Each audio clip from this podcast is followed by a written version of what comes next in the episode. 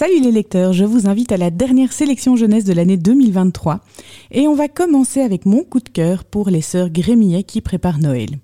En allant chercher euh, les cadeaux au centre commercial, elles rencontrent un étrange Père Noël qui leur fait don à chacune d'une allumette magique qui va leur permettre de réaliser leur vœu le plus cher.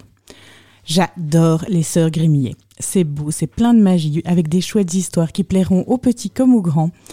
J'adore ces albums aux dessins splendides et pleins de rebondissements. Et surtout plein de bons sentiments. Un coup de cœur de cette fin d'année pour les Sœurs Grémillet tome 5, Les Trois Souhaits, de Di Gregorio et Barbucci aux éditions Dupuis. On va suivre avec un autre album qui m'a beaucoup plu, Une journée au Louvre. Auriez-vous imaginé un jour de faire de l'humour sur l'un des plus célèbres musées du monde?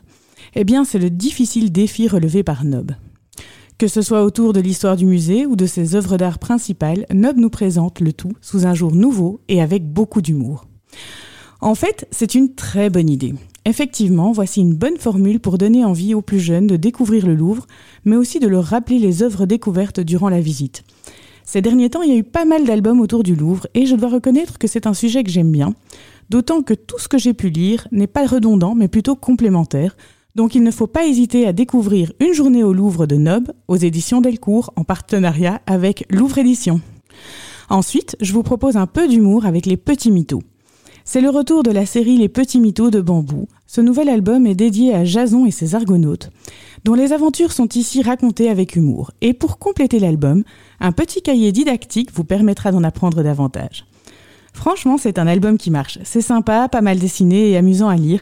Cela fait une introduction agréable et divertissante à la culture latine, alors pourquoi s'en priver? À découvrir Les Petits Mythos tome 14, Mouton d'or et Argonautes de Cazeneuve et Larbier aux éditions Bambou. Et pour terminer, c'est le grand retour d'Astérix. Les soldats romains des camps proches du village d'Astérix sont en grève. Ils en ont assez de prendre des baffes. Il va donc falloir à César un nouveau plan, et ce dernier va se tourner vers son médecin, Vicevertus, pour remonter le mental des armées en leur récitant des poèmes. Comme grâce à cela, les soldats sont moins agressifs, Vicevertus décide de tenter cette approche avec le village gaulois que nous adorons tous. Globalement, les Gaulois sont réceptifs, ce qui permet à Vicevertus de capturer Bonne Mine, la femme du chef, et comme vous l'imaginez, Astérix et Obélix, accompagnés d'Abraracoursix et de l'adorable Idéfix, vont partir à sa recherche. Tout à fait dans l'esprit de Goscinny, ce nouvel Astérix fait la part belle au jeu de mots, avec une mention particulière pour le barde et son répertoire musical qui m'a vraiment fait rire. De Glaive lève-toi à On s'était dit rendez-vous dans Byzance, en passant par Légionnaire particulier cherche légionnaire particulière, je dois dire que j'ai trouvé ça formidable.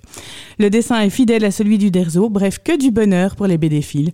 Courez donc chez votre libraire vous procurer L'Iris Blanc de Fab Caro et Conrad, d'après l'univers du Derzo et Goscinny aux éditions Hachette.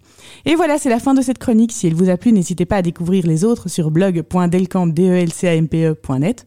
Pour des albums plus anciens ou éditions originales, la marketplace www.delcamp.net, la marketplace des collectionneurs, est à votre disposition. À la semaine prochaine pour de nouveaux BD